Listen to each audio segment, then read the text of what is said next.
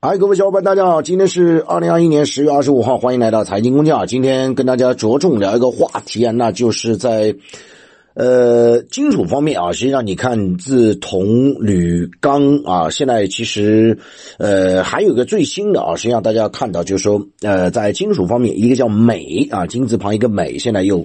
可能会接下来出现一波短缺啊，那所以今天着重跟大家来讲一讲，那么。呃，跟大家讲三点。第一个啊，这个镁的用途是什么呢？主要的啊，这个金属元素啊，它是用在使这个铝的材质更轻，而且更坚固，而且它非常轻，你知道吗？所以在这种情况下，它实际上是铝合金的重要的组成部分。那么铝合金呢，实际上可以应用到像造车啊、像飞机啊，甚至像我们医疗方面这个心脏的支架，以及包括建筑方面都会用到。所以呢。没有了镁，实际上铝又受到影响，铝合金又受到影响，所以这实际上是一连贯的啊，整个的这样一个供应链上面是连贯性的啊，因为镁的这样一个部分的一个供给的减少，所以会衍生到整个的一个啊资本的供应链上面啊，所以其实你可以看到，包括欧洲方面的铝业啊，包括美国的铝业公司啊，都在纷纷的担忧，因为他们库存实际上已经比较少，可能就持续到下个月啊，那么所以明年的大量的需求啊，包括整个呃。呃，镁它的所要的这个成本啊，包括它的这样一个原料也在涨，在这样情况下，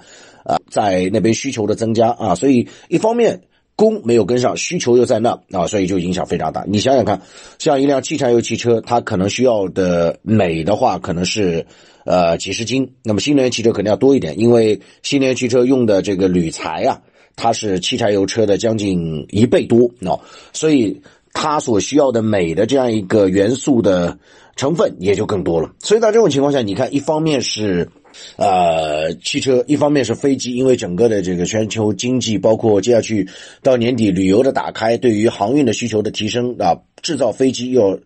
得到提振，而除了汽车、除了飞机啊，包括医疗之外，其实你看到实际上芯片某种程度上也会用到。那么你供应链一旦供应不上，又会形成一波短线的这个局面。那实际上你可以看到，目前这个资本市场非常清楚，一旦国际大宗的相关的金属的供应链出现了问题，那么资本市场上相关的管板块一定会。出现一个大涨啊！你包括前段时间铜也好啊，这个铝也好啊，甚至包括这个钢也好，等等等等的。当然，从价格的角度来讲，钢价是回落了，铁矿砂的价格回落了有点明显啊。但是铝啊、铜啊啊这些还是在高位，而且还有可能继续涨，因为需求端还是在那里。镁跟铝是紧密相关的。第二点，我就跟大家讲，为什么缺少镁呢？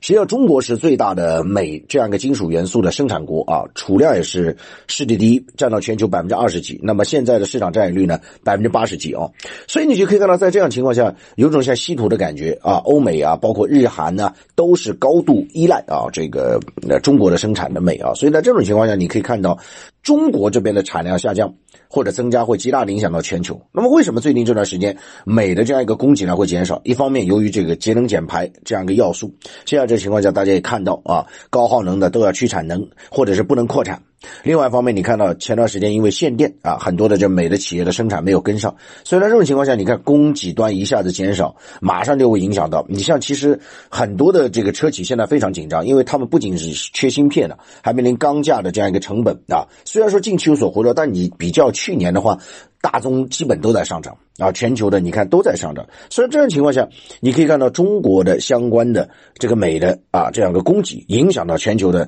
非常大的要素。那当然，最近这段时间也慢慢在恢复生产了，但我必须要讲，就是说你在生产端能够提升，能够逐渐恢复，但是在供应链不见得哦。因为目前你可以看到海运实际上还是不畅通的，大部分的这个港口都是呃拥堵的、堵塞的、堆积的、人力的缺乏，都这样状况。所以你即便在生产商这方面能够逐步的复产，但是你能决定供应链吗？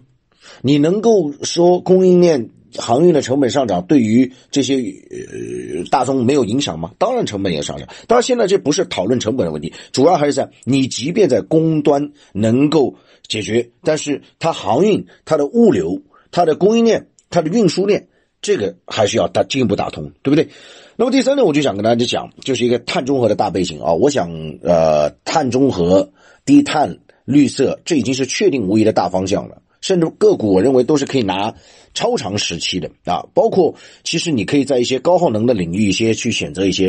啊。我觉得其实你可以看到像高耗能的钢啊、水泥啊这种啊，在估值回落之后，你实际上可以像这些绿色经济可以去持续的长久的持有。那很多会讲，什么叫高耗能的变绿色经济？因为它接下去肯定不会扩产，产能肯定要收缩。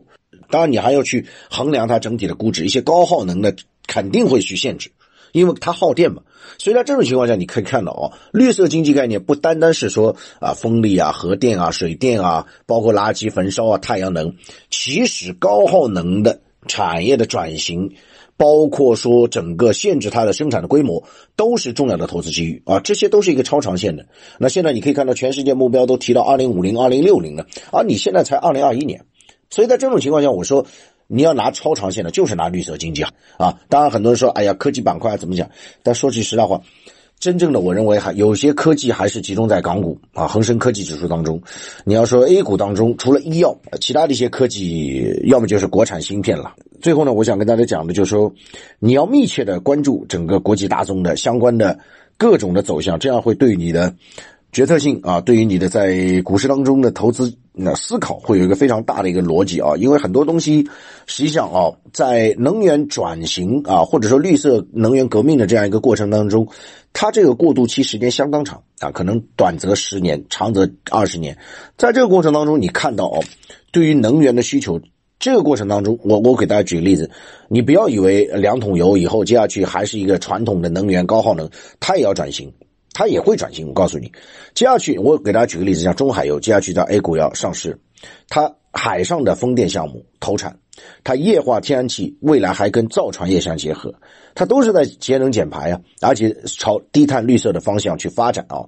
那另外你看，像两桶油方面，它的石化的碳捕捉的技术啊，未来也会提升啊。所以建议大家就不要用传统的眼光去看待一些高耗能，未来它会倒逼他们去进行绿色能源革命。好，最后还有一点时间，再来跟大家聊聊财富八卦，那就是关于芯片板块了。那之前美国想要这个台积电呐、三星啊能够交出相关的这个数据，包括订单啊，包括客户的一些数据啊。台积电是要招了，十一月八号最后期限。三星接下去会不会招？我大概率认为，呃，也是会了啊，也是会了。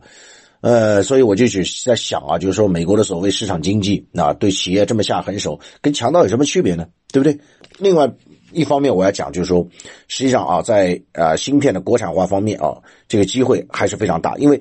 呃，美国现在想主导的是以他的企业为主的这样一个芯芯片半导体的供应链，包括英特尔这种都会受益。所以啊，这种情况下，你看，我们一定要大力的去支持芯片国产化，这是一个方向。所以，真正的科技，我觉得决定决定未来科技的，除了医药，就是像这种芯片这样啊，这个芯片接下去不单单是用于各个。机器啊，未来还要植入人脑了，各位朋友，你像马斯克现在就在做这个事儿啊。今天就聊这么多，财经工匠在上海，祝大家恭喜发财。